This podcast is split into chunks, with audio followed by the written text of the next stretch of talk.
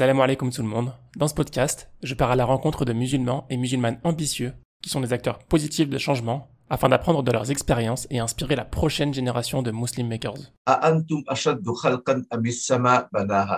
Où Allah nous dit aux lames, qu'est-ce qui est plus difficile de créer, toi ou les cieux? Et lorsque je regardais le ciel, je réalise que je suis absolument, absolument rien du tout. Et si je suis absolument rien du qui est le créateur des cieux et ce que je vois dans l'univers? Et ça m'a poussé d'investir mon temps à apprendre la religion. Dans cet épisode, j'ai le plaisir d'accueillir Shir Faisal Ahmed Manjou. Basé en Angleterre, Shir Faisal détient plus de 10 licences universitaires. Il est docteur en finance islamique et intervient régulièrement dans plusieurs universités du monde. Il est aussi avocat et expert en sharia et il conseille les entreprises en finance islamique et en droit islamique. Shir Faisal nous parle de son incroyable parcours, de ses motivations et comment il met à profit ses compétences pour aider la Ummah. On est toujours étudiant et il faut mourir comme étudiant parce que celui qui part dans le chemin d'Allah, il y a beaucoup, beaucoup, beaucoup de bénédictions divines chez cette personne. Les gens ne réalisent pas. Si ce n'est pas déjà fait, je t'invite à rejoindre les groupes Instagram et Telegram Muslim Makers. Les liens sont en description. Bonne écoute.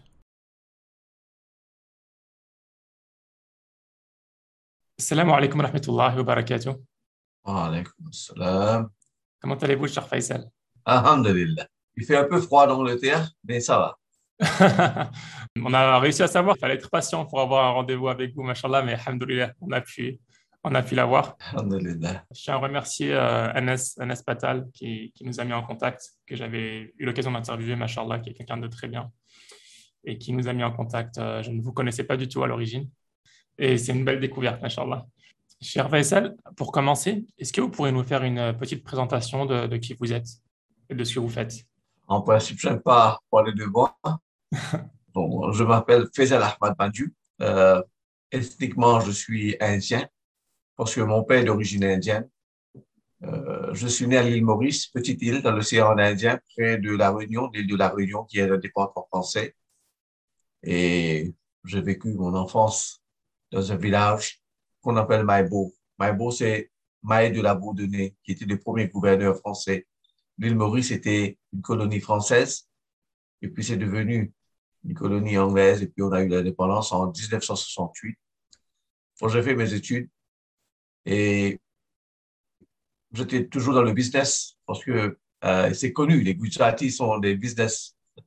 Alors, Mhm. j'étais dans le business pour 15 ans, j'ai fait mes études en administration des entreprises, et puis, euh, j'avais une aspiration pour étudier l'islam, pour pas pour devenir un alim, mais pour étudier l'islam, parce que il y a un hadith du prophète qui dit que, le hadith qui dit que.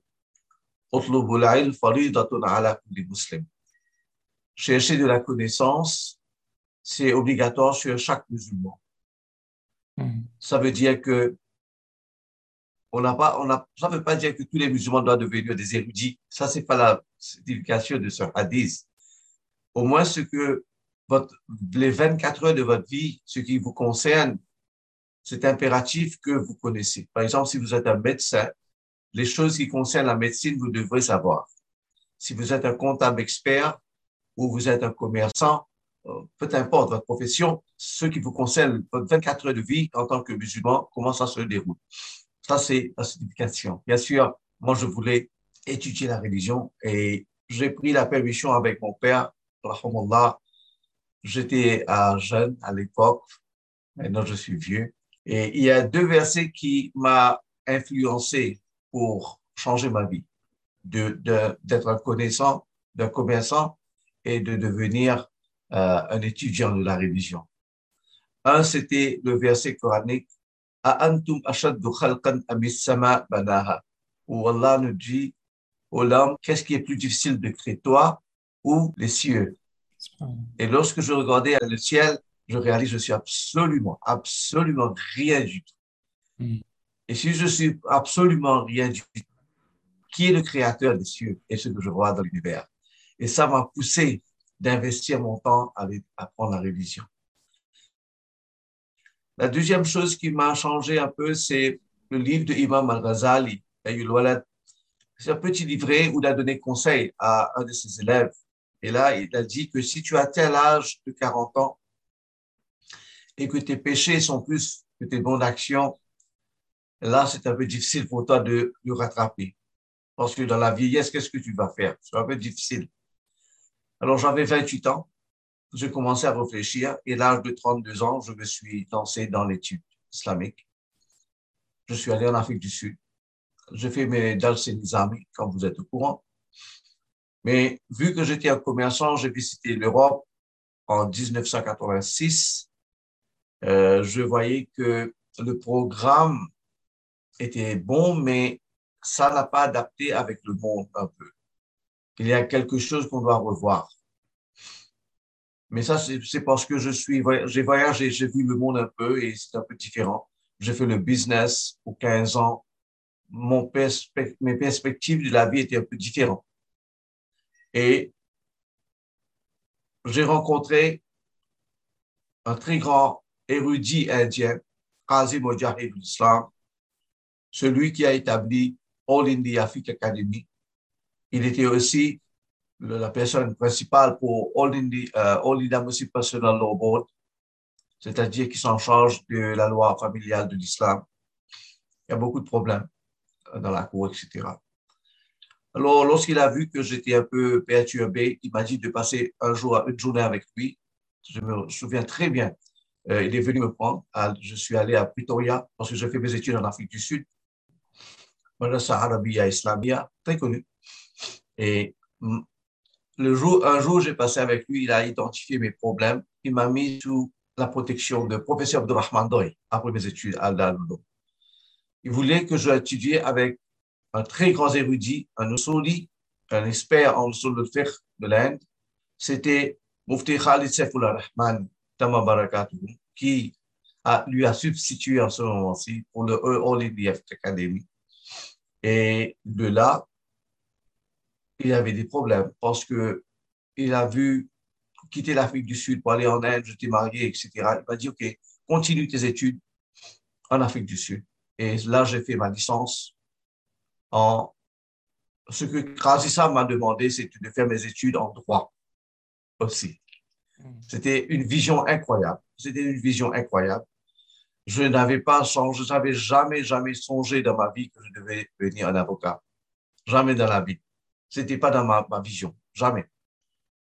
Mais j'ai pris les conseils des grands aux ulama et, alhamdulillah, je ne regrette pas. Alors, lorsque j'ai terminé de Darloum, j'ai fait ma licence B Honors en études islamiques et parallèle avec ça, j'ai fait mes études avec, euh, dans la faculté de droit.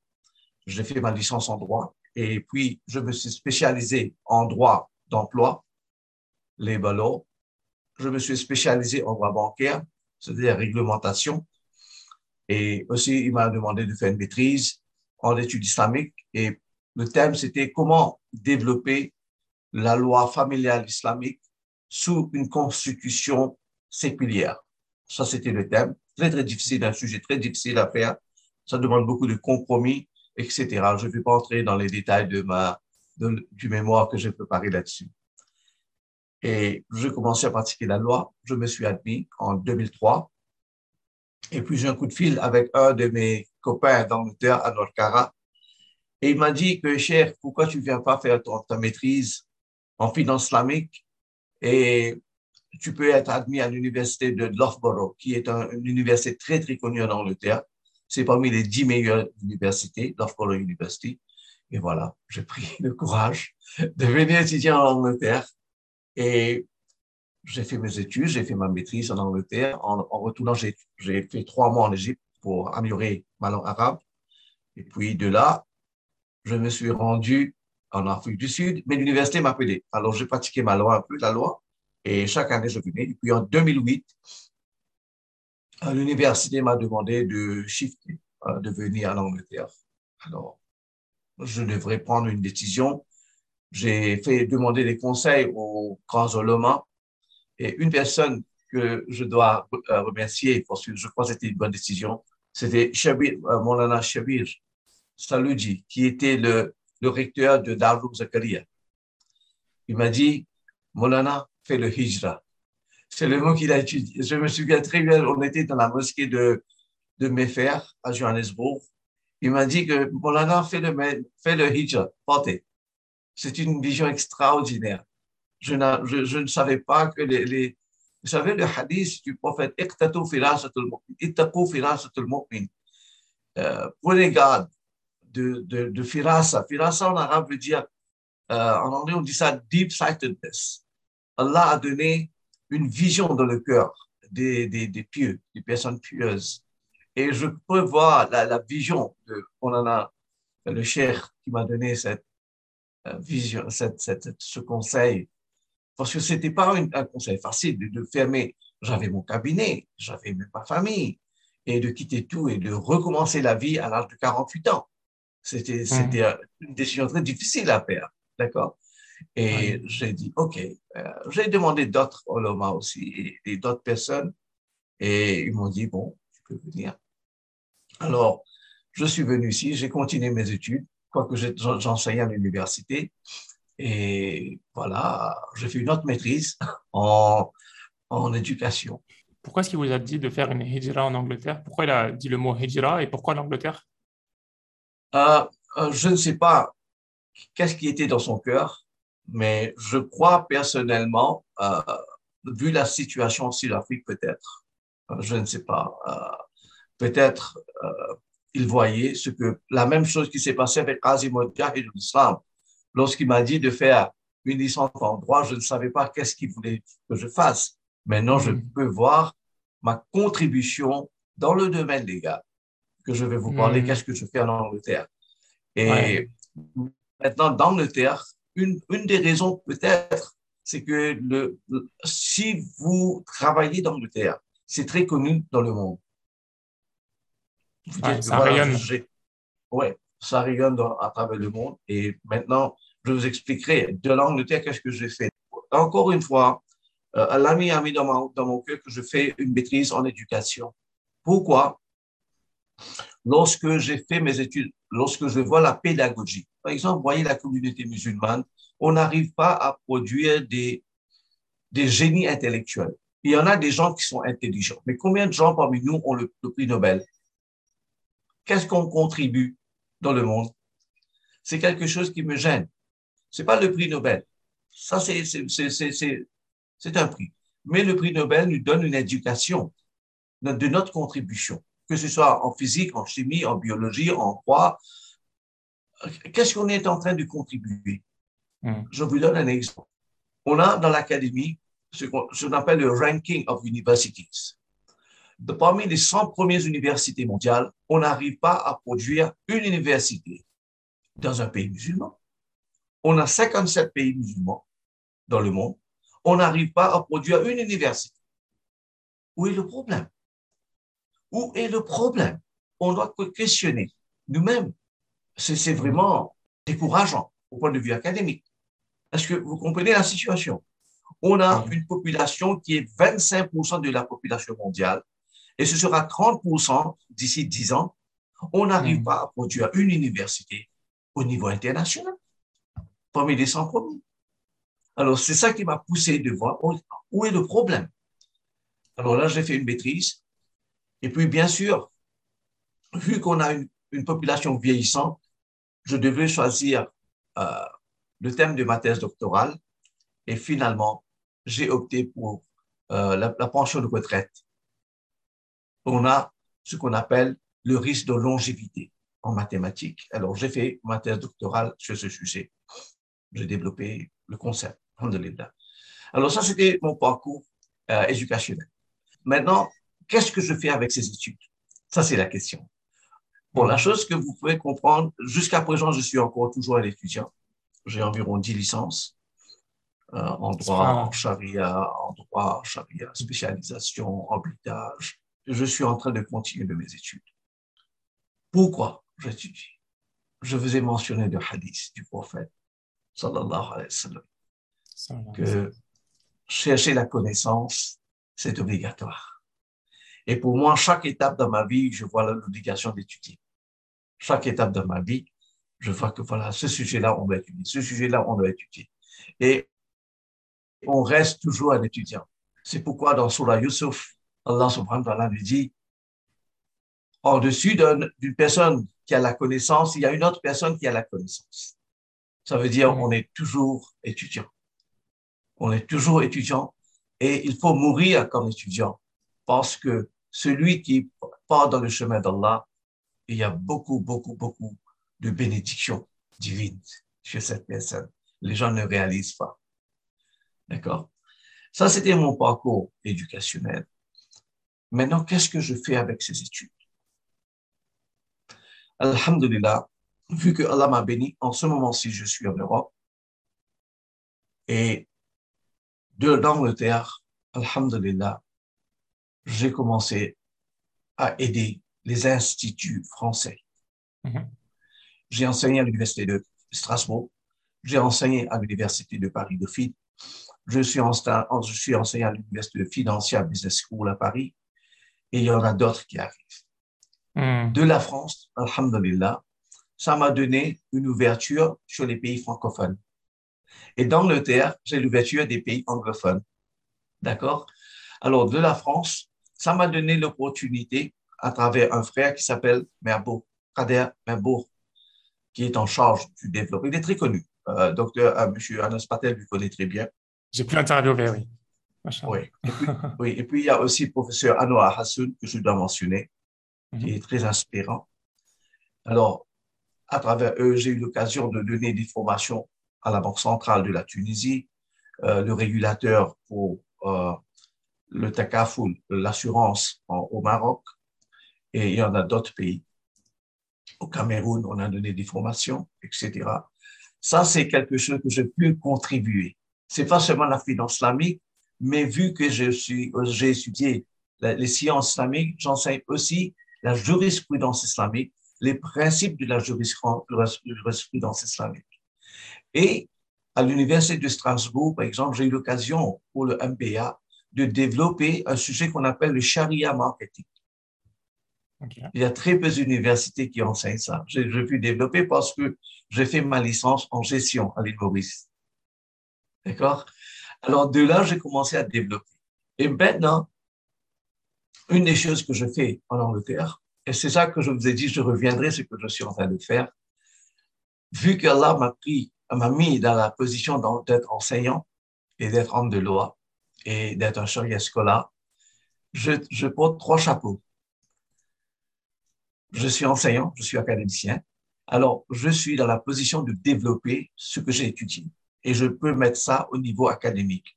En ce moment-ci, je suis en train de développer trois formations professionnelles c'est juste pour vous donner une idée comment en Europe les choses s'évoluent. On a des problèmes de régime matrimonial, par exemple, qui n'est pas très bien discuté dans la jurisprudence islamique, mais en Europe, c'est comme ça. Par exemple, en France, on parle de séparation corps et bien ou vous êtes marié corps et bien, par exemple. Qu'est-ce qu'on fait avec ça pour un couple en français, en France? Il y a la loi d'héritage. Il y a le droit des enfants. Tout ça forme partie de ce qu'on appelle ahwal al en arabe. Alors, c'est là que j'ai fait ma maîtrise en, en, en Afrique du Sud, là-dessus, que je vous ai dit tout à l'heure. Maintenant, je suis en train de développer ça en Angleterre. Et tout ce que je fais en anglais, je suis en train de parler avec mes étudiants en France pour développer ça en français aussi. D'accord? Le droit est très différent entre euh, l'Angleterre et la France. Oui, et euh, je dois vous dire que mes étudiants en France sont très, très encourageants. Euh, elles, elles, travaillent très dur et je peux voir leur détermination. Euh, mm. Je ne vais pas mentionner leur nom ici parce que c'est pas. Oui.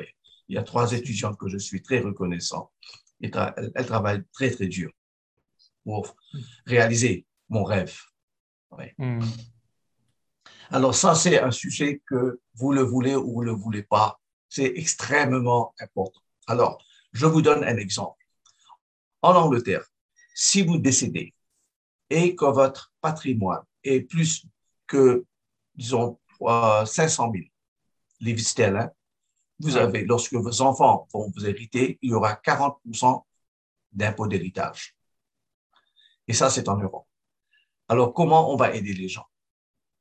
En restant dans les paramètres légaux, comment on va les aider?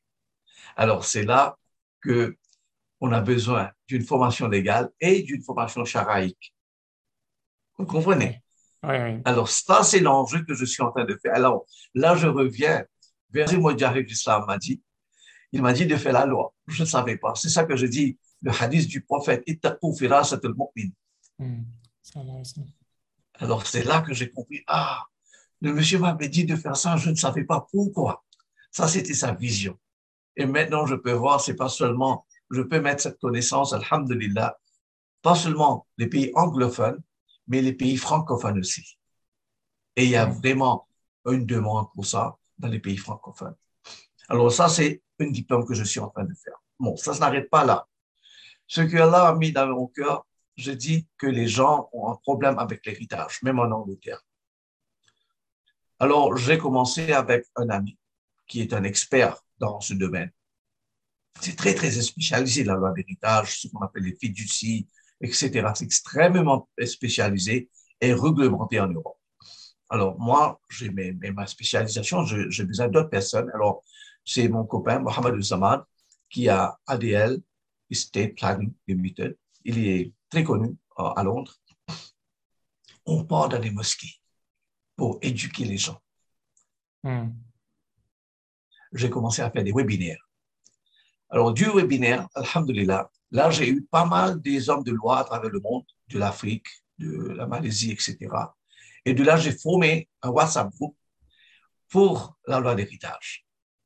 Hier, on a eu la première, pour faire ça plus euh, au niveau mondial, on a établi un newsletter. J'ai fait une comité de 14 personnes qui constituent des gens qui sont réglementés pour donner des conseils, ce qu'on appelle STEP en Angleterre. Il doit être euh, réglementé. Il y a des hommes de loi, il y a des comptables experts, il y a des économistes, il y a des enrôlements, et il y a 14 personnes dans ma comité. Et là, on est en train de développer un newsletter, trois par an. Il y aura trois éditions par an. Et ça sera traduit en français et en arabe. Alors, on, comme vous pouvez voir, ça épanouit. C'était la, Hmm. la connaissance, c'était le, le- c'est- si j'étais en, Arabie, pardon, en Afrique du Sud, je ne crois pas je pourrais faire ça. Ça, c'était la vision de Cheikh euh, Saloudi qui m'a dit, fais le hijra. Ouais. Là, je peux voir qu'est-ce que c'était le, le hijra qu'il me disait de faire. Vous voyez?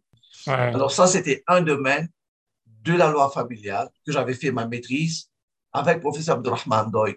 De là, je me suis spécialisé. Je suis venu en Europe. J'ai rencontré des professionnels et de là, je parle global. D'accord. Alors, c'est pourquoi je dis, il faut écouter les gens qui ont la sagesse, sagesse, les gens qui sont pieux, les gens qui ont une vision de ce qu'on appelle les Ahlullah, les gens qui sont connectés avec Allah. Il faut les écouter, prendre leurs conseils, essayer avec eux. Nous sommes jeunes, lorsqu'on est jeune, on peut pas voir, non, on n'a pas cette vision. Alors, c'est ça là, le message que je voulais dire. Avoir. Alors, là, c'est une des choses que j'ai fait. Deuxième, Mhm. je suis en train de développer un autre diplôme, ce qu'on appelle gestion des awqaf. Mhm. Alors, je ne vais pas entrer dans les détails, les politiques, tout ça. Comme vous êtes au courant, dans le monde musulman, on a pas mal des awqaf. À l'époque, les gens ont fait beaucoup des, des, des fiducies islamiques, endowment, et vous êtes au courant, c'est pas géré. On parle des milliards, des milliards de terrains en Inde, au Pakistan, en Algérie, au Maroc. Il y a des millions en, France, en, Angleterre. Par exemple, les mosquées. Est-ce que c'est géré proprement, les mosquées? Vous avez les écoles euh, islamiques. Est-ce que c'est géré? Est-ce que vous pouvez rappeler, parce que tout le monde n'est peut-être pas au courant, qu'est-ce que c'est qu'un waqf rapidement en quelques mots? C'est comme une fiducie. Par exemple, je, je dis que euh, c'est comme ce qu'on appelle le sadaqatul jariya. C'est-à-dire, lorsque vous décédez, votre livre de bonne action ne ferme pas. Allah continue à travers votre sadaqatul jariya. Par exemple, je décide de, d'établir un waqf et ce waqf, le, euh, ça appartient à Allah, mais l'usufruit, ce sera pour une bonne action. Par exemple, je peux faire un waqf d'une maison et je dis que euh, la location qu'on aura de cette maison sera pour les orphelins euh, X, par exemple. Hmm. D'accord? Alors, cet argent, l'argent qu'on reçoit, c'est-à-dire l'usufruit de, de ce bâtiment. Le bâtiment, ça reste en haut, mais l'usufruit, ça part pour les bénéficiaires. D'accord. Alors, si vous voyez, par exemple, si vous faites l'étude de l'Empire ottoman, ça a été géré principalement par les awqaf, c'est-à-dire que les hôpitaux, les universités, etc. C'est incroyable. Euh, si vous allez en Syrie à l'époque, c'est-à-dire ce qu'on appelle Sham à l'époque, il y a des awqaf pour les esclaves, des awqaf pour les animaux, les awqaf pour les voyageurs. Lorsqu'ils voyageaient, il y avait des chevaux. Les chevaux se sont fatigués, ils prennent un autre chevaux. En ce moment-ci, l'Allemagne a fait ça pour les voitures. Oui, alors les, les musulmans l'ont déjà fait dans le passé. D'accord? Les awqaf. Hmm. Alors, il y en a beaucoup. Il y a les, cimetières qui sont awqaf. Il y a les écoles musulmanes qui sont awqaf. Les massajids qui sont awqaf. Il y a les orphelinats qui sont awqaf. Mais c'est pas géré proprement, spécialement en Europe où c'est hautement réglementé. On doit reconsidérer ça. Alors. Hmm. Vous voulez dire qu'il y, y, a un gros potentiel, mais qu'il est sous-exploité, en fait? Bien sûr. Voyez les mosquées. Est-ce que c'est réglementé? Est-ce que par exemple, en Angleterre, on a ce qu'on appelle le Charity Commission. Ils vous donnent des, des, euh, des, des réglementations à suivre. Et donc, mm. lorsqu'on ne suit pas, vous dit, voilà, monsieur, on doit fermer. Alors, vous avez travaillé pour 20 ans, 30 ans, et puis vous n'êtes pas en lien avec la loi du pays? Qu'est-ce que c'est? Comment formuler une stratégie? Comment formuler euh, le fundraising? Comment, il y a beaucoup de choses à étudier. Beaucoup de choses à étudier dedans. D'accord? Mm. J'ai développé environ huit modules après avoir fait un sondage sur le marché. D'accord? Oui, j'ai fait des sondages. Oui. où, est le, le vacuum? Qu'est-ce qui, qui est nécessaire pour eux?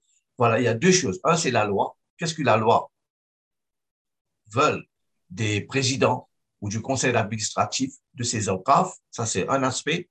Et deuxième aspect, qu'est-ce que l'islam vous demande? Et troisième aspect, vivant dans le monde contemporain, euh, quelle sera la vision pour les 50 ans ou 100 ans qu'on va vivre et où on veut apporter les changements. D'accord? Alors, il faut avoir cette vision. Encore une fois, comme vous pouvez voir, c'est une combinaison de la loi et de la charia, les visions des grands personnes.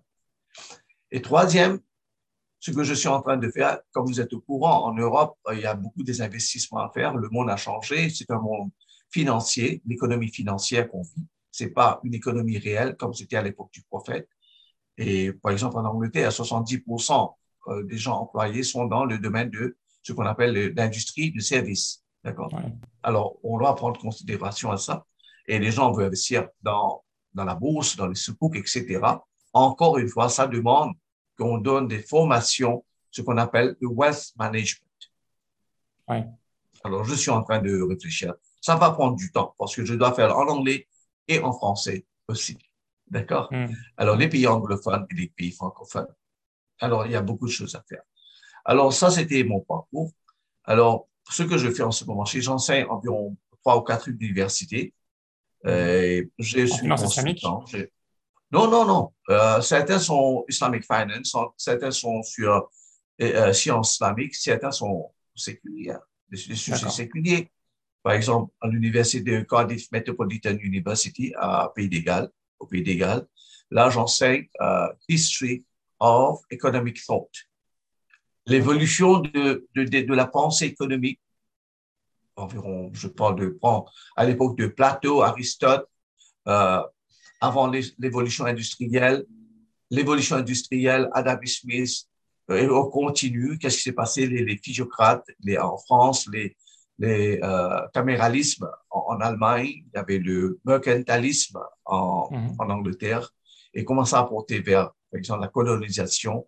Et après la colonisation, qu'est-ce qui s'est passé? Et puis, on a eu la Grande Dépression en 1920-1930, et comment ça a changé? Et c'est là que Keynes est venu sur le marché avec l'idée de, euh, il faut shifter de l'économie, euh, comment on dit ça en français, euh, the free market economy, euh, vers euh, le gouvernement doit intervenir et apporter des, ce qu'on appelle monetary policies.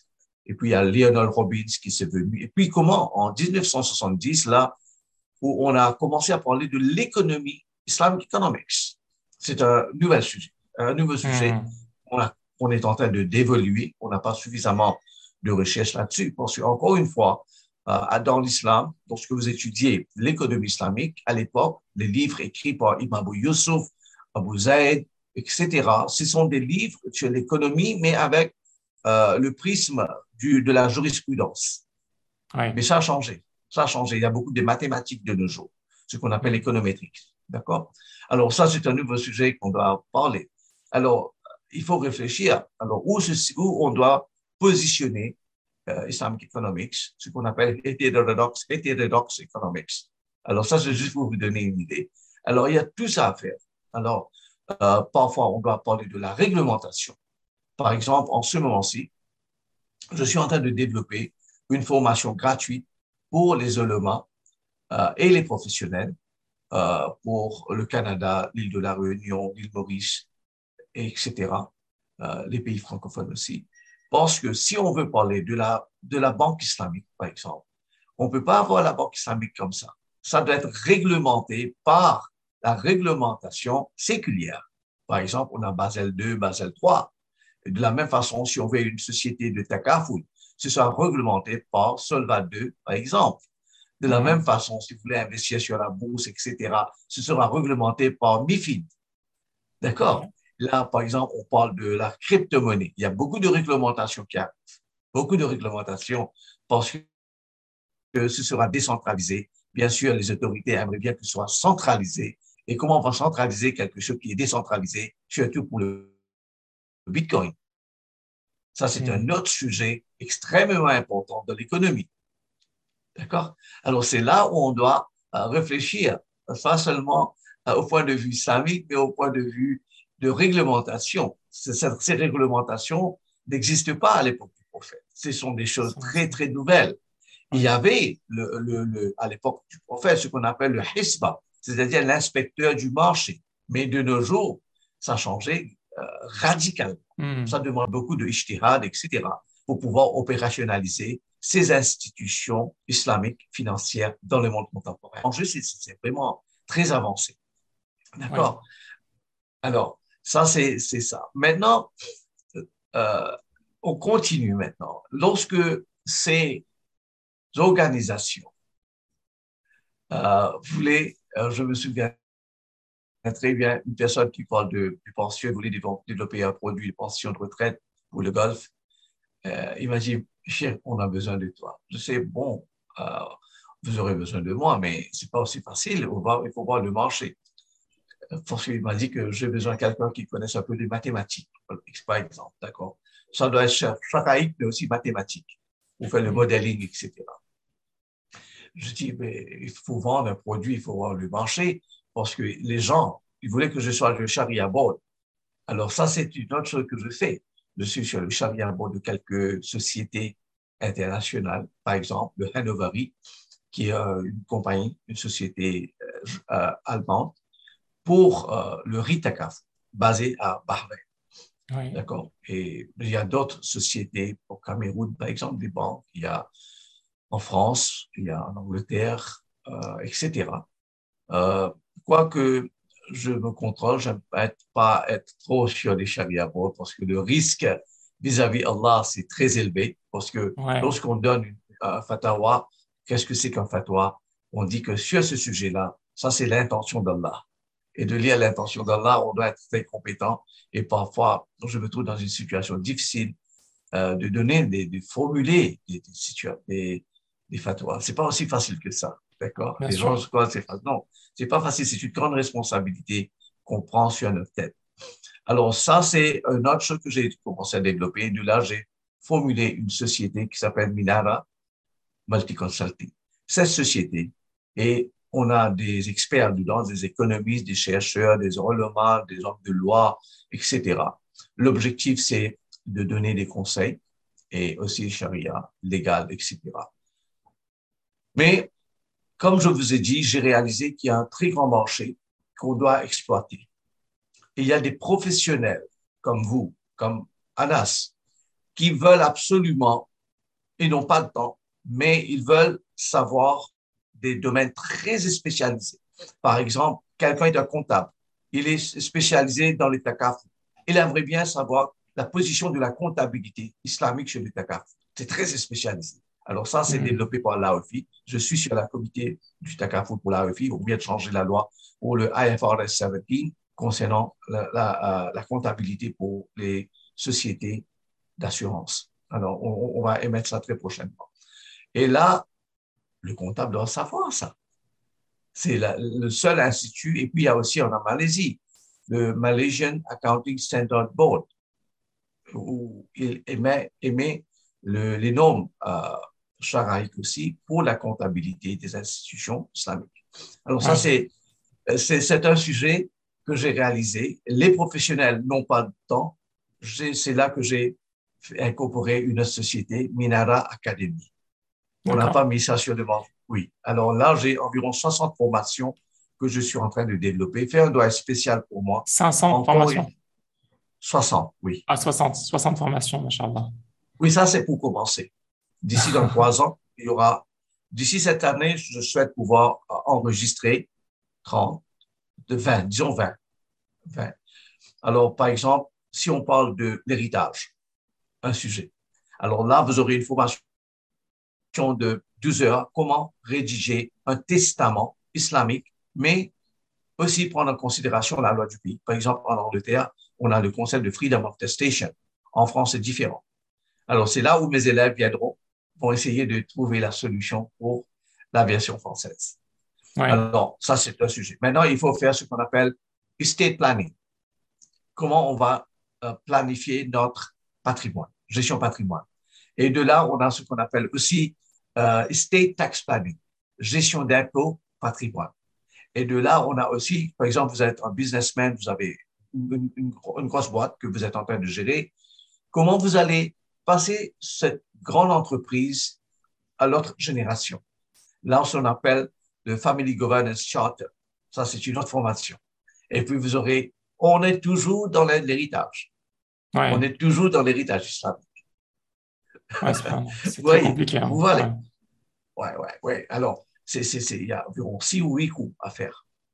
Ouais. Par ça s'adresse aux euh, particuliers, ça s'adressera aux musulmans lambda. Oui, non, non. Tous les gens qui veulent enregistrer, voilà. Il y a, bien sûr, il y aura un prix à payer parce que moi, j'ai, des, des, des, coûts à couvrir. Il y a, je dois payer aux professionnels. D'accord? Je réfléchis, je vois le professionnel, c'est à eux de, de développer le cours. D'accord? Mm. Et ça coûte beaucoup d'argent, mais c'est quelque chose qu'on doit faire. Alors, quand vous êtes au courant, ce sera envie. Alors, la façon que je vais faire, c'est ce qu'on appelle blended learning en Angleterre. Et les gens vont avoir trois sessions de deux heures. C'est à eux d'étudier. Et puis, la quatrième session, ce sera en direct avec l'instructeur. Et puis, vous aurez trois sessions encore. Et puis, encore une fois, vous allez rencontrer votre euh, prof. Trois sessions encore. Alors, vous aurez deux heures enregistrement. À, à votre loisir, vous allez étudier. D'accord? Et vous allez rencontrer le professionnel qui va vous entretenir. Alors, ça, je crois que ça, c'est une, ça prend pas beaucoup d'ans. Et le professionnel, il veut faire de l'argent, il peut étudier le cours. Et c'est à lui d'aller là Maintenant, il y a deux, deux approches à ça. Un, c'est qu'on appelle l'approche en Angleterre, c'est accreditation. C'est-à-dire, ça, ça devrait être reconnu par les autorités. Alors, je travaille là-dessus, mais ça coûte beaucoup d'argent, beaucoup d'argent et beaucoup de temps pour que ce soit reconnu. Ça peut prendre environ une année pour finaliser avec les autorités. C'est très, très réglementé en Angleterre. C'est pourquoi le système d'éducation en Angleterre, ça épanouit à travers le monde, comme vous êtes au courant.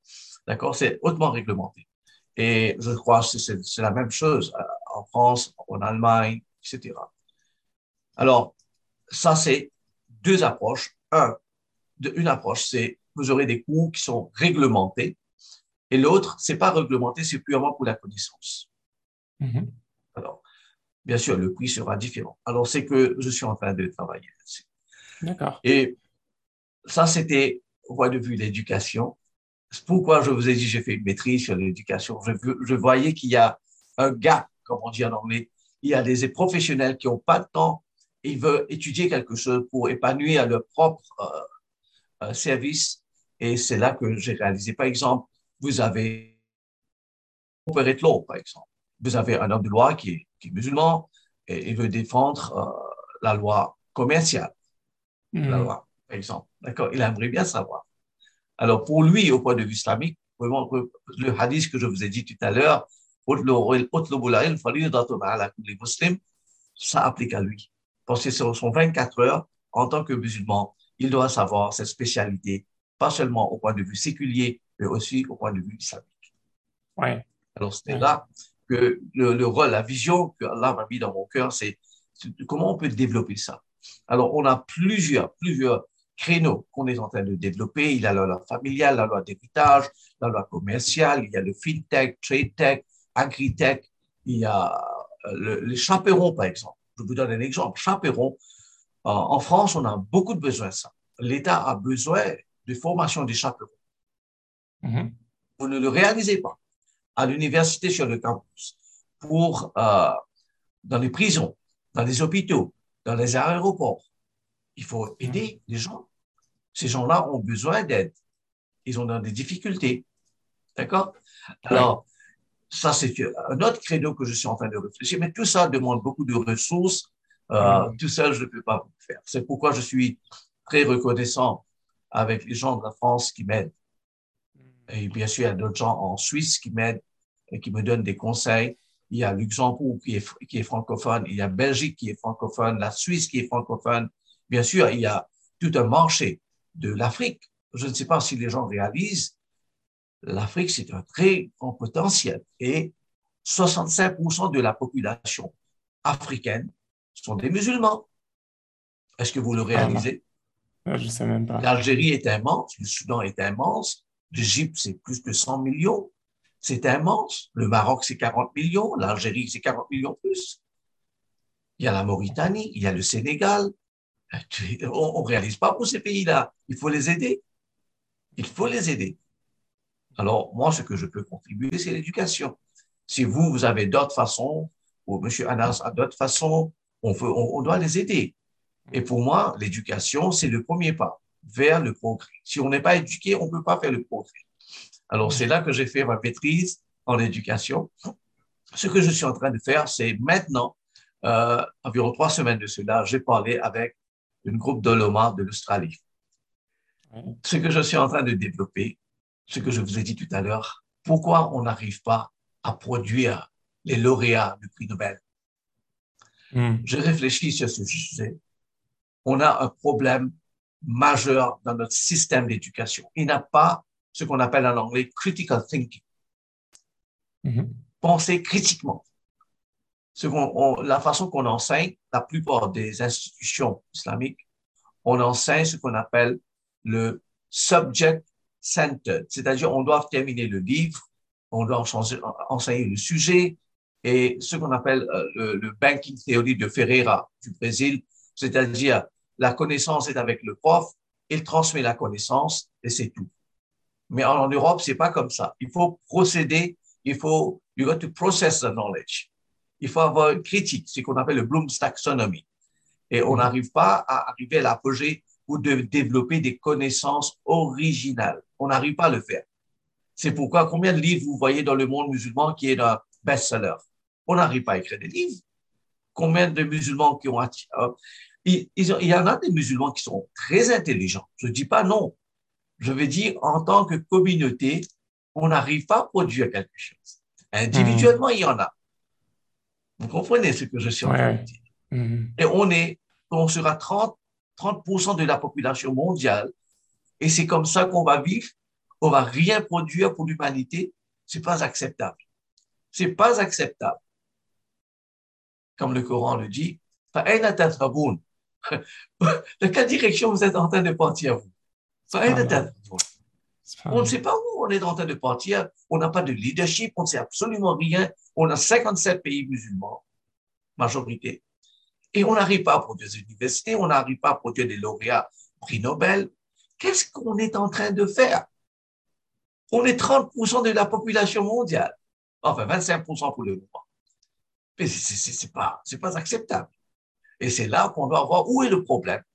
Et j'ai réalisé un des problèmes majeurs. On ne développe pas, on n'en sait pas avec une approche critique, ce qu'on appelle les learner-centered approach. on doit finir le livre, alors on finit le livre. Et c'est là où on a des problèmes. Parce que lorsqu'on étudie la jurisprudence islamique, la plupart de ces livres ont été écrits environ 7 ans, 7 siècles de cela. Mais on a écrit ce livre dans un contexte historique, dans un contexte politique qui est différent de nos jours. Oui. Et certains sujets, on doit reconsidérer. On doit reconsidérer ces sujets. Il n'y avait pas un système bancaire à l'époque. Il n'y avait pas un système digital, monétaire digital à l'époque. Il n'y avait pas le problème de fiqh à l'époque. Il y a beaucoup de choses à reconsidérer. Alors, qu'est-ce qu'on fait? Si on n'a pas un système de critique Et c'est là, lorsque j'ai, lorsque j'ai parlé avec euh, les Olomas d'Australie, ils ont vu que ce que j'ai dit, je me suis rendu au Dubaï aussi, au Canada aussi. Je lui ai dit qu'il faut reconsidérer la pédagogie islamique. Et comment on va s'en servir ça pour bénéficier l'humanité? Pas seulement les musulmans, l'humanité. Hmm. L'humanité doit bénéficier. D'accord? Alors, j'ai revu le système islamique, le Coran, et j'ai vu qu'il y a pas mal, il y a environ 34 versets coraniques qui nous enseignent la pédagogie. Alors, je vais donner un exemple. La création d'Adam, alayhi salatu les gens ne réalisent pas. La première institution éducationnelle, j'ai dit aux gens, ils ne réalisent pas. C'était où? Est-ce que vous pouvez me donner une réponse? La première institution éducationnelle, c'était quoi? Première institution éducationnelle, je... Beaucoup de gens me disent Al-Azhar, Zaytuna, etc. Non. La première institution éducationnelle, c'était Jannah, le paradis. Allah dit dans le Coran, Allah a enseigné les noms à Adam, tous les noms. Lui a transmis la connaissance. Hmm. Les gens ne le réalisent pas. Et cette méthodologie, parce que les anges étaient là-bas, Iblis était là-bas, ce qu'on appelle en anglais dialogical pedagogy, c'est-à-dire on enseigne à travers des dialogues. Alors, comment on va contextualiser ça de nos jours? dans une classe? Euh, c'est très avancé, c'est très bien avancé. Bien sûr, on parle de la pédagogie ici. Alors ça, c'est un sujet. Au lieu d'adopter le système de euh, vous parler, les, élèves vous écoutent, on, lit le livre, non, ça, c'est pas la façon. Il faut avoir des dialogues. Et c'est pourquoi le prophète a dit, paix soit sur lui, la clé pour la connaissance, c'est de demander des questions. Donner des opportunités aux élèves de vous demander des questions avoir des dialogues avec les, élèves. C'est pourquoi vous allez voir lorsque le prophète enseignait aux Sahaba, il demandait des questions. Et les Sahaba vont dire, Allah et son prophète savent mieux. Et le prophète va donner. Il va demander des questions. Si vous allez voir ça dans les hadiths, Cheikh Abu Fatah a écrit un livre, La pédagogie du prophète Mohammed. Et ça sur lui. Il a pris 30 ans pour écrire ce livre et c'est environ 120 pages juste pour vous donner une idée, l'importance de ce livre. Bien sûr, c'est pas le premier livre qui a écrit. Il y a beaucoup de gens à l'époque de Imam Malik, par exemple. Il y avait un contemporain de Imam Malik qui a écrit le livre euh, euh, L'éthique d'enseignement pour les enseignants, les, celui qui enseigne. D'accord? À l'époque de Imam Malik, c'est jusqu'à présent de ce livre. Maintenant, je vous donne un autre exemple qui est vraiment chagrinant. Lorsque Moussa alayhi salatu salam, les gens lui demandaient qui connaissent plus? Il pensait que, voilà, bah, je reçois la révélation, alors peut-être c'est moi, la personne qui mm. connaissant. Allah lui a dit non, tu dois aller rencontrer Khizar. Allah pourrait très bien lui donner cette connaissance, parce que Allah a la capacité de lui faire la révélation. Mais Allah lui a dit de voyager. Écoutez-moi très bien de voyager. Il a fait un long voyage pour rencontrer Khizar alayhi salatu salam. Et Khizar alayhi salatu salam lui a fait reconnaître y a certaines choses que tu ne connais pas. Je ne vais pas rentrer dans la pédagogie entre alayhi salatu salam et Moussa alayhi salatu salam. Je vais me concentrer sur le mot voyage.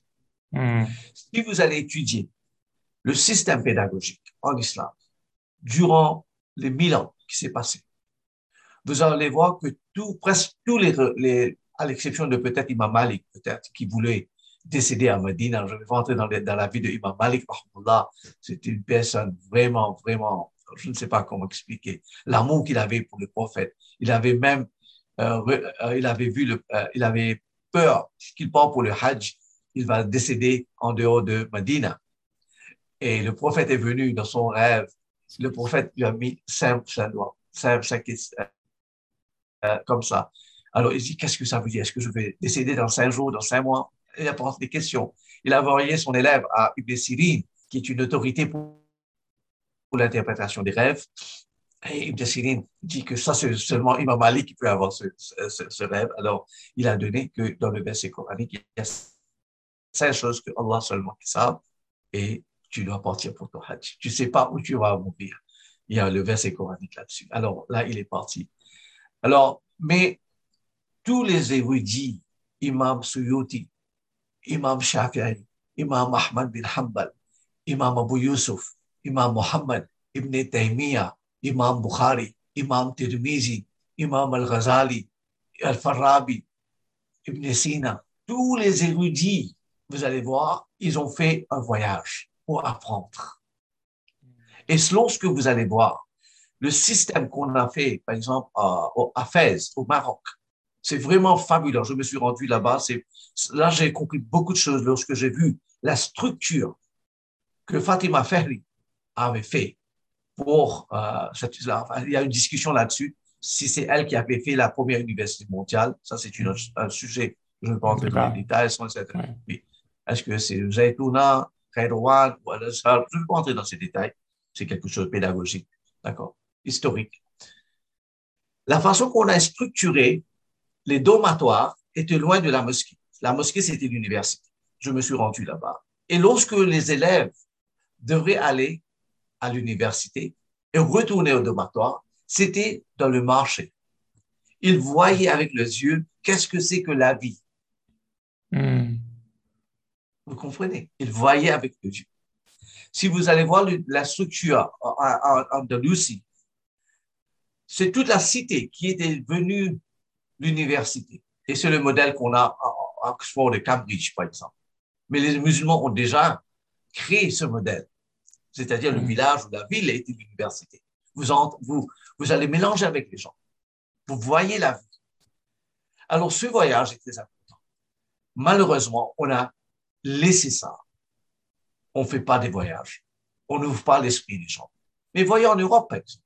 Si vous êtes les universités entre eux-mêmes, ils vont changer leurs élèves. Ils vont faire voyager. voyez? Alors, c'est le rihla, en voyage, qu'on va apprendre. Je me souviens, euh, mon prof qui nous a enseigné Sahih al-Bukhari, mon ana Fazul Rahman Azami, euh, chaque mois, il nous apportait en dehors de la classe. Il dit que ça, c'est le sunnah de Imam Bukhari, d'étudier hadith en voyageant. Moi, mmh, là, lui béni. Oui, c'est comme ça que j'ai su, enfin, pas moi, ma classe, et pas moi, un mois, un, un, jour, pas moi, on, allait dans le fils là, et là, on est en train d'étudier le Bukhari. On apporte notre livre avec nous. Oui, mm-hmm. notre cher nous enseigne Bukhari en voyageant. C'est une, expérience extraordinaire. Alors, c'est ça que je suis. Il faut revivre la pédagogie islamique. Je vous ai donné quelques exemples. Je peux Enfin, ça, on n'a pas de temps. Alors là, lorsque j'ai étudié, par exemple, je vous donne un quelque chose que, que, je suis en train de réfléchir. Lorsque le prophète sallam est entré dans le Ra Hira et la révélation est venue, il est sorti complètement différent. Une différente personnalité il avait. Et là, on avait le surat, la surat Iqra, Mudathir, Muzammil.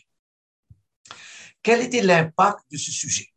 Il faut réfléchir à fond. Et puis, il n'avait pas de révélation pour, enfin, il y a différents points de vue, c'était euh, une année, trois mois, je ne vais pas entrer dans ça. Mais la révélation a été stoppée pour une période. Hmm. Pour que le prophète se réfléchisse. Le changement qui a été pris, c'est que le prophète devait changer la, la, la société qui était dans Ayam et Jahiliya, quand vous êtes au courant. Et ça, c'est la pédagogie transformationnelle. Et c'est ça qui nous manque. Comment le prophète a changé cette population que personne ne voulait leur gérer? C'était des, des, entre guillemets, c'était pas des, c'était entouré par deux grandes puissances à l'époque, la puissance persane, la Perse et la byzantine. Mais les gens ne voulaient pas entendre ces gens-là, parce qu'on ne pouvait pas engager avec ces gens-là. Et le prophète a leur fait donner une transformation pédagogique d'une telle façon qu'il a, vous savez, l'histoire de l'islam. C'est incroyable. Ils ont atteint. Dans ce que les Sahaba ont atteint dans 12 ans, 13 ans, c'est incroyable. D'accord? C'est pour vous hmm. faire réfléchir qu'il faut retourner. Et maintenant, je ne dis pas qu'on ne doit pas prendre la pédagogie euh, séculière, non. Il y a Jean Piaget, il y a Vygotsky, il y a Bloom, il y a beaucoup, bien sûr. Le prophète nous a dit que la sagesse, c'est pour les musulmans. Là où vous le voyez, prenez la sagesse. Bien sûr, on prend.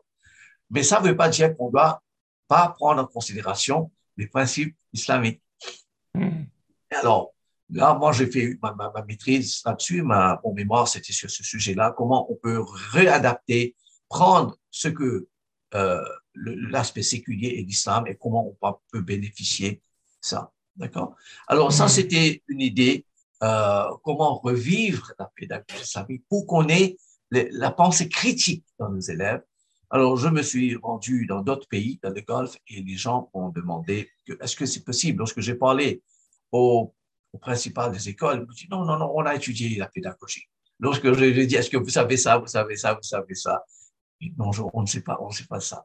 Et là, ils m'ont demandé de développer euh, un template, un template euh, pour qu'ils appliquent euh, lorsqu'ils vont enseigner. Alors là, j'ai mis deux éducationnistes, deux docteurs en éducation pour travailler sur ce sujet. Fait un doigt spécial pour que je réussisse. Alors ça, c'était ma, ma, petite contribution sur la pédagogie et que je souhaite Allah subhanahu wa ta'ala va m'aider à le faire. Parce qu'il y a beaucoup à faire, beaucoup, beaucoup à faire. C'est notre prochaine génération. Il faut produire des érudits, des élites. Ils ont le potentiel. Hmm. Et ça se commence au niveau primaire, secondaire, par l'université. Alors justement, on a vu que vous, vous étiez actif euh, dans, dans, plein de domaines, vous, vous, étudiez toujours à côté, vous avez 10 licences ou plus. Comment est-ce que vous faites pour, euh, pour euh, rester actif et pour tout gérer à la fois? Comment ça demande quoi comme organisation, comme motivation, comme c'est quoi le travail derrière? Il y a le hadith du prophète, a dit il y a deux personnes, deux groupes de personnes qui ne sont jamais satisfaits. Chercheurs du monde, c'est-à-dire matérialistique, et chercheurs de l'éducation. Et moi, je crois que c'est un droit spécial que j'ai eu avec Cheikh Younous de la France. Il est venu à l'île Maurice. J'ai essayé de faire son khidma. Je lui ai dit, Cheikh, je me souviens très bien, c'était dans une mosquée. Il était environ deux heures du matin. Il était très fatigué. J'étais à son service. C'était dans la mosquée. Il m'a donné un petit attar. Je, lui ai dit, cher, fais un doigt pour moi. Je vais apprendre. Il m'a dit, voilà, c'est l'attar. Je crois que c'était le doigt de Cheikh Younous de la France, peut-être. Bien sûr, avant que mon père décède, le dernier mot qui, qui vive dans, dans j'entends la voix de mon père jusqu'à présent. C'était en 1992, mais j'entends la voix de mon père.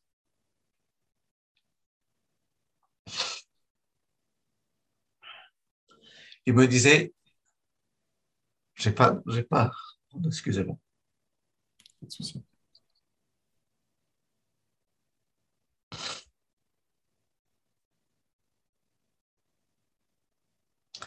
Mon père me disait que j'ai pas de, j'ai pas de doute. Ce que tu as, les bonnes intentions, tu vois, les bonnes intentions que tu as, tu peux laisser. Et je crois que c'est le doigt de mon père qui est sur moi. Moi, je suis rien, je suis je suis absolument rien. Je viens d'une petite île de l'île Maurice, d'un village dans l'océan Indien. Tout ce que je fais, c'est sur le doigt des grandes personnes. Moi, je crois dedans que si on réussit dans la vie, c'est la bénédiction de nos parents, de nos profs, des gens qui prient pour nous. Je crois que ça qui, qui nous fait réussir dans la vie. Nous, sans eux, on ne peut rien faire. Ça, c'est ma philosophie dans la vie. Il faut respecter les gens, les vieux, nos parents, nos frères, de sœurs, la communauté, musulmans ou non musulmans, il faut respecter les gens. Ce sont des, ils sont des humains. Ils ont le cœur. Il ne faut pas les offenser. Apprenez avec eux aussi. Ça, c'est la vie. Il faut, Allah nous a envoyés dans ce monde comme un khalifa. On a pris la responsabilité de gérer ce monde. Il faut faire gérer le monde d'une façon que l'humanité doit bénéficier, pas seulement les musulmans, mais l'humanité doit bénéficier. Ça, c'est ma philosophie dans la vie. C'est tout que j'ai à vous dire Que, que, et euh, la vie est très courte. On vit 60 ans, 70 ans. Le prophète a dit la vie de mon c'est entre 60 et 70 ans. Bien sûr, on a l'amélioration sanitaire, etc. On a le de longévité, mais on sait qu'on va vivre pour 60 ans, 70 ans. Mais qu'est-ce que c'est que 60, 70 ans dans le grand schéma d'Allah subhanahu wa ta'ala? Ou prenez par exemple un jour, du jour du jugement, où Allah dit, Allah dit que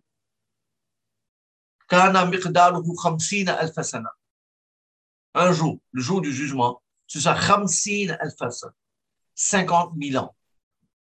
Un jour du Qiyamah, ce sera 50 000 ans. Le jour du jugement. Qu'est-ce que c'est que 60 ans?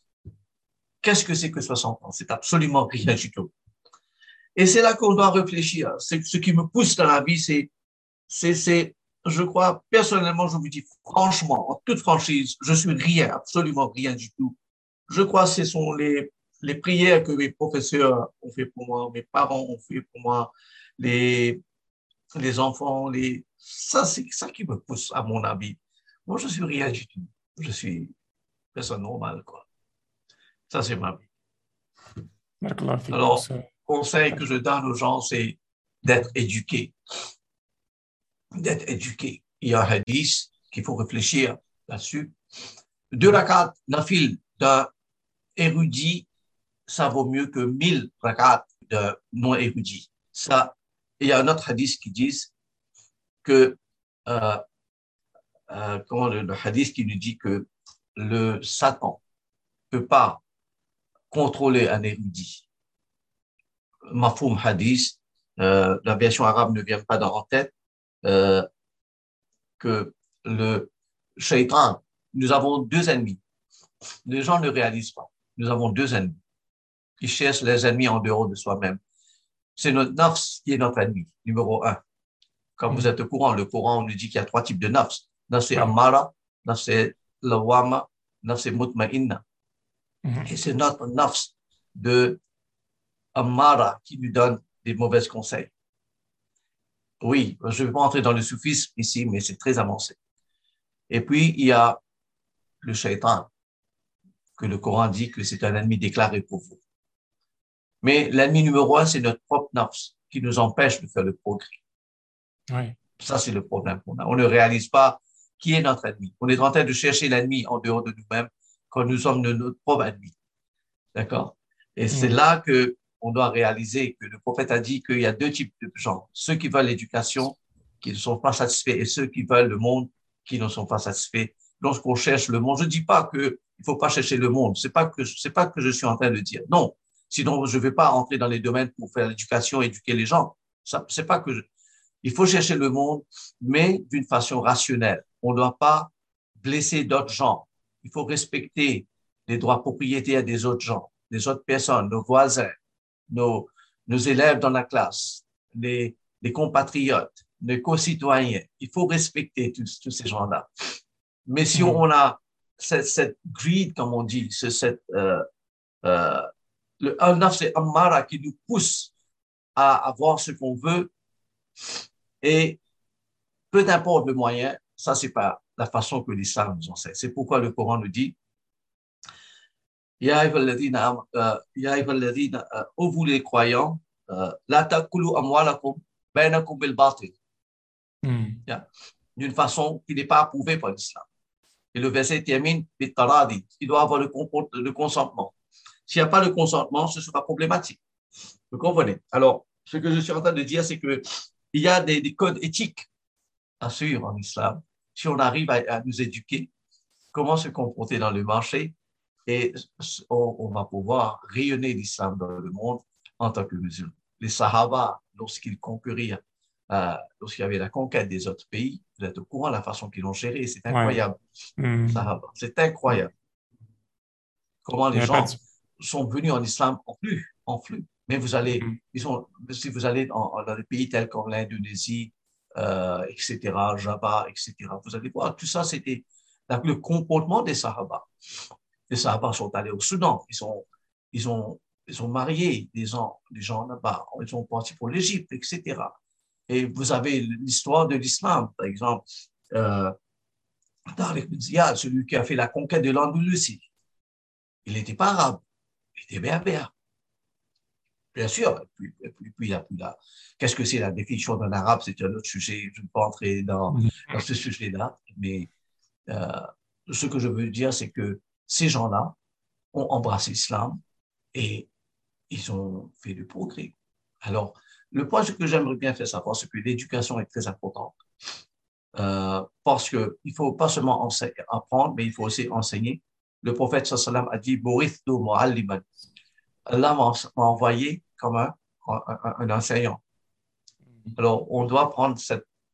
Nous sommes tous responsables pour enseigner, comme le hadith qui dit Allah kullukum ra'in. Vous êtes tous des, des bergers, et chaque berger sera responsable de son troupeau. Alors, en tant que père, en tant que mère, en tant que euh, PDG euh, d'une boîte, euh, en tant que Premier ministre, en tant que président, en tant que roi, euh, peu importe votre position, vous avez la responsabilité des gens qui sont sous vous. Et ça, le message de l'islam. Et si vous n'êtes pas éduqué vous-même, ce sera problématique. Et le hadith est très clair là-dessus. Sayyid al-Qawm khadimuhum. Celui qui est en charge, il est le serviteur de ce peuple, de celui qui sont sous lui. Il faut comprendre l'islam dans sa totalité.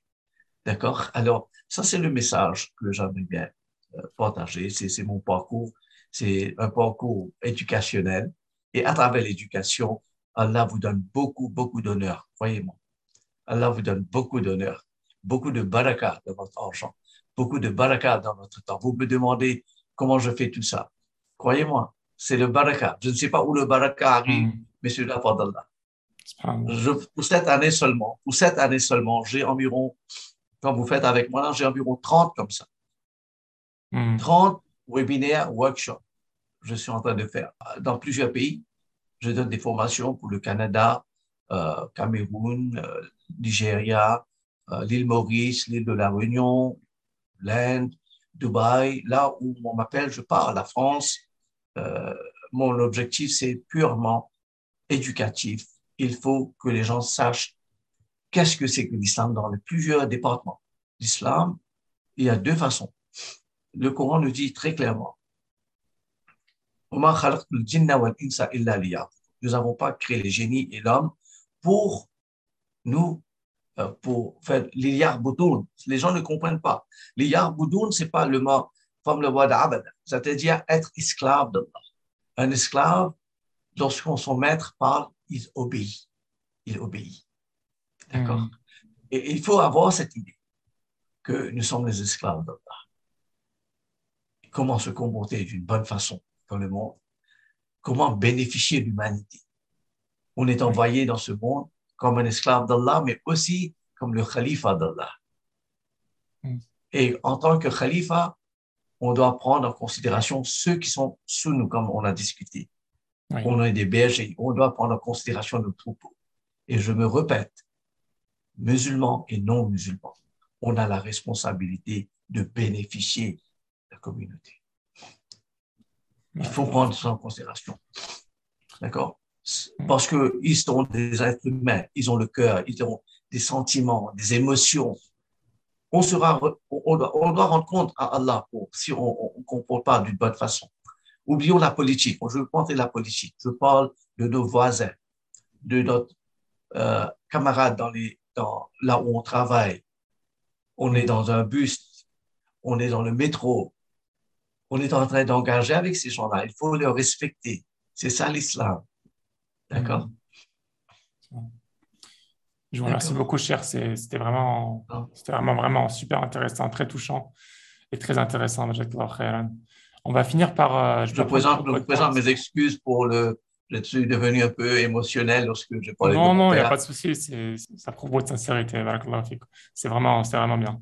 Euh, on va finir par juste quelques petites questions pour terminer, Inch'Allah. Oui, euh, est-ce que vous avez des. Dans, dans votre journée, est-ce que vous avez des routines que vous n'enlevez jamais ou presque jamais qui sont importantes pour vous? Pour moi, deux choses qui sont très importantes. Notre priorité, c'est notre relation avec Allah. Mm. Euh, je ne dois pas le dire, mais parce que vous m'avez demandé cette question, je vous réponds. On se lève le matin, après Salatul Fajr, j'ai mon wazifa, wazaif que je fais. Le prophète nous a donné pas mal d'instructions et moi, ça, c'est ce qui me tient tous les jours. Hmm. La première chose que je lis, bien sûr, il y a les hadiths, euh, al-Kursi, etc. أعوذ بكلمات الله تامة بشر ما خلق trois fois. بسم الله الذي لا يضر مع اسمه شيء في الأرض ولا في السماء وهو السميع العليم trois fois. Parce que le hadith authentique nous dit celui qui dit ses doigts, vous et ce que vous possédez entre dans la protection d'Allah. Alors, avant de quitter la maison, J'aimerais bien que ma maison est très occupée, très protégée. Mes enfants, ma femme et ceux que j'ai sont dans la protection de La première chose. Hmm. C'est impératif qu'on prépare pour la mort. Je dois lire Surat Yasin presque tous les jours. Parce qu'on va, on va, on va décéder très prochainement. La vie, comme je vous dis, c'est rien du tout. 60 ans, c'est rien du tout. 70 ans, c'est rien du tout. On doit préparer pour la mort parce que le hadith nous dit que le Surah Yasin, c'est le cœur du Coran. Deuxièmement, ce sera une protection contre le sakarat al-maut ou ramarat al-maut. Hmm. Lorsqu'on est décédé, on entend le qadr. Et là, ce qui va nous aider, c'est Surat al-Mulk, Tabarak al-Ladhi biyadihi mulk. Je lis ça tous les jours. Ça, c'est très important. Et puis, je commence ma journée de cette façon. J'ai mes mazaïf que je lis, etc. Demander la protection, on fait des doigts, etc. Et là, un peu le Coran je dis toujours, le Coran, c'est le mot d'Allah. C'est le mot d'Allah. Hmm. Nous sommes des créatures d'Allah. Vous parlez avec Allah avec ses propres mots. Lisez le Coran tous les jours. Tous les jours. Tous les jours. Même si c'est un verset, mais lisez le Coran tous les jours. Connectez avec Allah. Hmm. C'est à part de, bien sûr, la prière, etc. C'est là. Alors moi, pour moi, c'est ça ma force. Alors, après je ne dois pas dire ça, mais vous m'avez demandé la question et je, je dis ça purement, purement, purement pour que les gens bénéficient. C'est la seule raison pourquoi je dis ça. Il faut mettre chaque jour, on a 24 heures dans une journée, on le divise en trois parties. 6 heures. Non, pardon, 8, euh, heures. 8 mhm. heures, ça c'est pour le monde. Il faut travailler il faut s'en occuper de sa famille. Il faut avoir une carrière. Il faut aller de l'avant. Il faut faire du progrès. Ça, c'est pour le monde. Huit heures, c'est pour dormir et pour votre famille. Il faut respecter notre femme, nos enfants, notre mm. mari. Il faut leur donner du, temps. Parce que si on arrive à produire des familles saines, bonne santé, qui réfléchissent bien, on n'aura pas de problème dans le monde. Et ça, le problème mm. qu'on a on passe notre temps avec, je ne sais pas si vous êtes au courant des recherches qu'on a fait. Les jeunes passent à peu près euh, 6 heures sur le, portable par jour. 6 heures. Mais c'est pas, c'est pas bon du tout. Hmm. Lorsqu'on travaille, notre email, d'après les recherches que j'ai fait, par exemple, en Europe, on travaille par exemple 40 heures par semaine, 13 heures. Les gens ne travaillent pas pour leur patron, pour leur employeur. Ça, c'est pas islamique. Si on est en train de vous payer, il faut travailler. À la maison, vous pouvez voir votre email si vous voulez. Mais pas, on n'est pas payé à voir, de, de, lire votre email personnel. C'est rien. C'est rien. On ne peut mm. pas faire ça. D'accord? Alors, ça, 8 heures pour le monde, 8 heures pour, pour dormir, pour se pour reposer un peu, pour euh, euh, entre les interactions de la communauté. Aller vous comprenez? 8 heures Ça, c'est pour vous et Allah. Ça, c'est pour vous et Allah. C'est très simple à comprendre. Si nous avons cinq prières par jour, cinq prières par jour, c'est cinq heures le temps que vous faites le wudu. Le wudu, ça fait partie de votre relation avec Allah. Vous allez le Coran, vous allez. Euh, il faut préparer. C'est la prière, c'est pas quelque chose qu'on part et, on up and down et on, est, on a terminé. Non, c'est pas comme ça qu'on fait la prière. C'est pourquoi on a les, les, maladies, euh, la santé mentale dans le monde en ce moment-ci. Parce qu'on n'est pas connecté spirituellement avec Allah. Excusez-moi. Excusez-moi. Pas de souci. J'ai d'autres rendez-vous. Maintenant, on a déjà une invitation. Ah, bon, alors c'est ça la façon que qu'on doit organiser notre temps. On est hmm. prisonnier de notre temps. On n'a on a que 24 heures dans, dans un jour. Et le prophète nous a dit, un des signes du Kayama, c'est que les années vont devenir comme des mois, des mois comme des semaines, des semaines comme des jours. Il n'y aura pas de baraka dans le temps. Hmm. Et on peut le vivre, je peux voir ça de nos jours. Je suis certain que vous aussi, vous ne savez pas comment, comment une semaine s'est passée. On peut voir qu'il n'y a pas de baraka dans le temps. Hmm, D'accord On vient de commencer 2020, 22. L'année 22. Et décembre va venir. Deux mois, c'est déjà fini. Comment deux mois, c'est fini C'est passé, on ne sait pas. Qu'est-ce qu'on a fait en deux mois, on ne sait pas. Mais si on a ce système, 8 heures, c'est pour vous et Allah. 8 heures pour, vous, pour, pour, le monde, 8 heures pour vous et la société, votre famille. Ce sera, c'est juste une idée, bien sûr. Chaque, chaque personne a son propre style de vie. ce que je suis en train de dire, il faut développer un schéma. Comment vous voulez vivre? Hmm. Par exemple, je vous donne une idée. Euh, durant la pandémie, beaucoup de gens ont développé les maladies, les, la santé mentale, parce qu'ils devraient graver le confinement. Pourquoi? Pourquoi les gens ont, sont rendus malades? Je ne sais pas si vous avez lu la recherche là-dessus. Beaucoup de gens, je dirais environ 50% des gens qui ont des problèmes, des problèmes mentaux. La guerre, le niveau, le divorce a augmenté, etc. Pourquoi ils ne savaient pas quoi faire avec eux-mêmes dans la maison? Ils ne savaient pas quoi, comment dépenser son temps? C'est ça que je suis en train de, de faire ressortir, que si vous planifiez votre temps, vous allez vivre une vie complète et satisfait pour le monde et spirituellement. Est-ce que vous avez, vu que vous lisez beaucoup, vous lisez beaucoup, machallah, est-ce que vous avez euh, une recommandation de lecture ou quelques livres que vous recommanderiez à, à, l'audience, à notre audience, Inch'Allah, des livres qui, sont, qui seront bénéfiques pour nous? Euh, Je vais te demander une question très difficile. Parce que il y, a, beaucoup, il, y a, beaucoup de livres à lire. Il y a beaucoup de livres à lire. Je ne sais pas euh, plus précisément qu'est-ce que vous avez en tête? Quel domaine? Euh, Quels sont les livres, par exemple, pour vous qui vous ont les plus marqués récemment? Vu que je faisais des recherches sur l'économie, il y a un livre par Islahi euh, qui a mis en relief une thèse que Schumpeter avait dit qu'il y avait cinq siècles, rien n'a été écrit sur l'économie. Mm-hmm. Euh, en Europe. Il a, il a, c'était ridicule et il a cassé cet argument. Il a dit que pendant les cinq, cinq, siècles où l'Europe était dormante, vous n'avez, vous n'avez pas réalisé qu'il y avait des gens tels comme Al-Ghazali, des gens tels comme Ibn Taymiyyah, etc., qui ont écrit sur ce sujet. Comment vous mm. pouvez être aveugle de l'histoire?